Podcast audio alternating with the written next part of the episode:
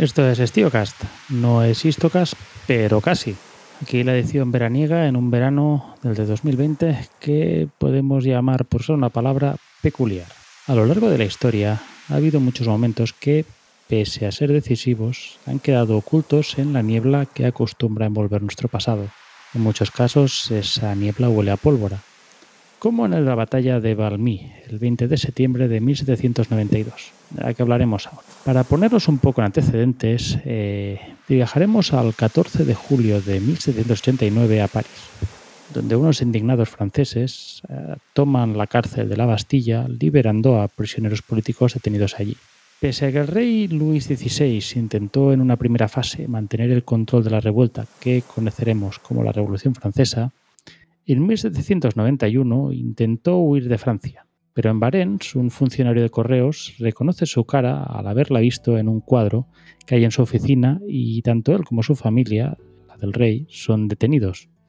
El buen hacer de un pintor de retratos eh, condenó a la monarquía en un eh, momento muy curioso, artístico por decirlo de alguna forma. El hecho es que el resto de monarcas europeos Pese a que al principio veían con cierta alegría lo que sucedía en Francia, de forma que no tenían que preocuparse de los galos una buena temporada, acaban viendo que los acontecimientos están tomando un cariz que puede ser algo preocupante. Especialmente se preocupa el rey de Prusia, Federico Guillermo II, y el emperador de Austria, Leopoldo II, que firman un acuerdo el año 1792 para invadir Francia y restaurar a Luis XVI al trono, de, al trono francés en la que será la primera coalición de muchas que se formarán durante los años de la Revolución y del Primer Imperio. Para repasar un poco los contendientes y ver sus puntos fuertes, en el caso de la coalición allí tenemos el ejército prusiano, el cual era posiblemente uno de los mejores del mundo. Heredero de las tácticas oblicuas de Federico el Grande, con las que el joven Estado alemán había conseguido derrotar a los ejércitos de los reinos de Austria, Francia y el Imperio ruso, era un ejército pequeño pero altamente profesional, ante ellos, los franceses no las tenían todas.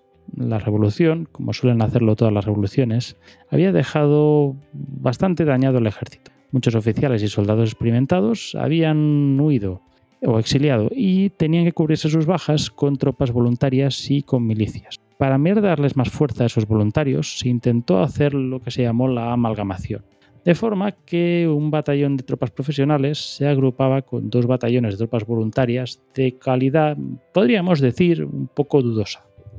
Así se aseguraban que los milicianos no huirían en pánico cuando los prusianos empezaran a lanzar sus primeras descargas con sus mosquetes. Pero la desventaja en infantería lo compensaba el dominio francés en su artillería.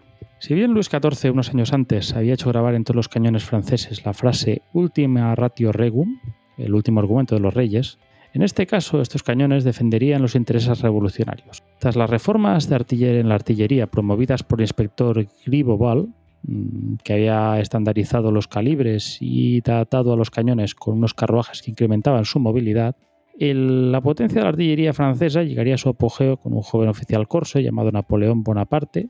Y viendo esto, pues hombre, queda claro que hay, se presagia un duelo entre la infantería prusiana y la artillería francesa. Ahora veremos quién prevalecerá. En el orden de cosas estratégicas, las unidades prusianas y sus aliados austríacos esperaban avanzar por Lorena y llegar hasta París. En ese camino eh, plegado de campos de batalla, eh, podría decirse que ha sido posiblemente en los últimos 500 años uno de los lugares más peleados de una de las zonas de la tierra más peleadas de la historia. Y una vez estas tropas llegaran a París, eh, restaurarían al rey Borbón al poder. En un lento avance acabaron ocupando las plazas fortificadas de Longwy y de Verdun a principios de septiembre.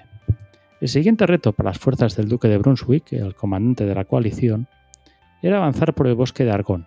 Mientras lo planeaba, sus tropas pasaron una semana en Verdun, bajo una lluvia torrencial y malviviendo en el terreno. El plan inicial de Brunswick era hacerse fuertes en Verdun hasta la llegada de la siguiente primavera, estableciendo una base avanzada. Pero el rey de Prusia, Federico Guillermo II, lo vetó ya que creía que la vida de Luis XVI estaba en peligro y que tenían que llegar a toda prisa a París. Mientras tanto, las tropas francesas preparaban su golpe. Por un lado estaba el ejército del norte, la Armée du Nord, comandado por Charles-François Dumouriez, y con subordinados que harían historia, como Francisco de Miranda. Por el otro lado estaba el ejército del centro, la Armée du Centre, de François Kellerman. Conscientes de que cada ejército por separado no podía ganar las fuerzas que venían hacia ellos, fueron avanzando hasta encontrarse. El día 18 de septiembre ambas fuerzas se unen cerca de Valmy. Ese mismo día, los prusianos salen del bosque de Argonne y se reúnen a unos 4 kilómetros de las líneas francesas. Kellerman ha quedado en una posición de que obliga a los coaligados a atacarle si quieren acortar sus ya muy largas líneas de suministros. Y como en muchos episodios de la historia, aparece el mito. Se cuenta, se dice, que el rey de Prusia recibió la noche antes de la batalla una visita. Un hombre alto, vestido de negro, que después de saludarlo con el saludo secreto de una sociedad secreta, que algunos dicen que eran masón, otro Rosa Cruz, pide reunirse a solas con él.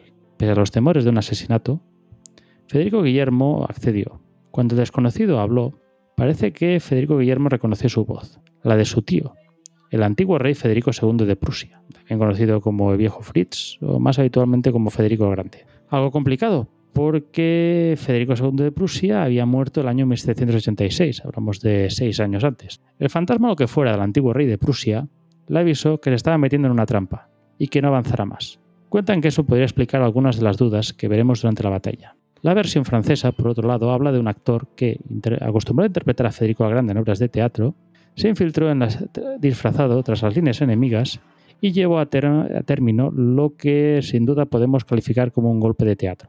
Aquí tenemos la leyenda de cómo, más allá de la correspondencia con Voltaire, el fantasma de uno de los déspotas ilustrados más grandes de Europa Occidental fue decisivo para la formación de la República Francesa. El día 20, una vez se levantó un poco la niebla que envolvía a los dos bandos, los prusianos toman la iniciativa capturando unas posiciones avanzadas francesas. Eso permite que la artillería prusiana quede bien posicionada para poder atacar a las fuerzas francesas. Brunswick espera que los voluntarios franceses huirán en pánico tan pronto empiecen a caer las primeras granadas sobre ellos. Pero sus baterías luchan un duelo artillero contra las francesas que durará buena parte del día. En ese momento es cuando aparece el general Kellerman para replegar unas tropas que huyen. Montado en su caballo y levantando con su espada su sombrero con plomas tricolores, grita a sus tropas, ¡Viva la nación! Estas, viendo su inspirador ejemplo, gritan, ¡Viva la nación! ¡Viva Francia! ¡Viva nuestro general! Sobre la una del mediodía, una bala de cañón prusiana golpea un carro francés lleno de munición que está al lado del molino de viento de Valmy.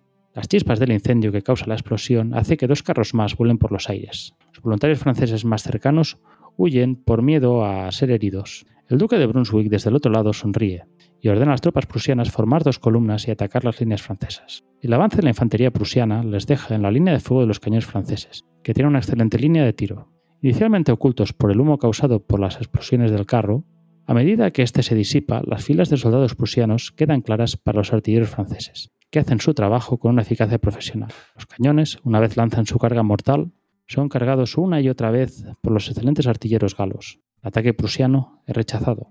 A media tarde, el rey Federico Guillermo ordena, un nuevo ataque, que será detenido de nuevo con graves pérdidas.